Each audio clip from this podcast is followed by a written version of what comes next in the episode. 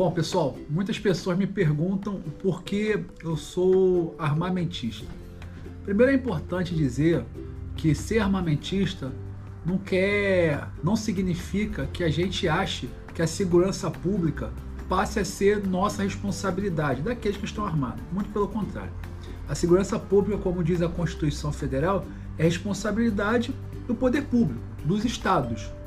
O que eu acho é que as pessoas não podem ser privadas do direito básico que é da autodefesa. Então, a pessoa que anda armada ou o direito de andar armado é a pessoa que tem o interesse de fazer a sua defesa daquela forma, com a arma de fogo.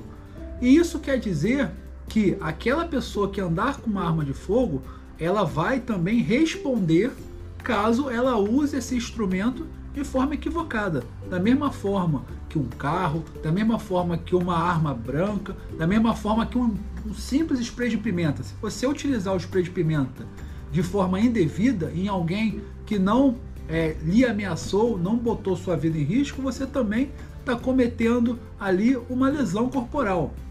Então eu sou sim a favor da, do porte de arma de fogo daqueles que têm interesse, óbvio, respeitando os critérios legais, como exames psicotécnicos, é, exames de aptidão para o manuseio de arma de fogo, ter antecedentes criminais intactos.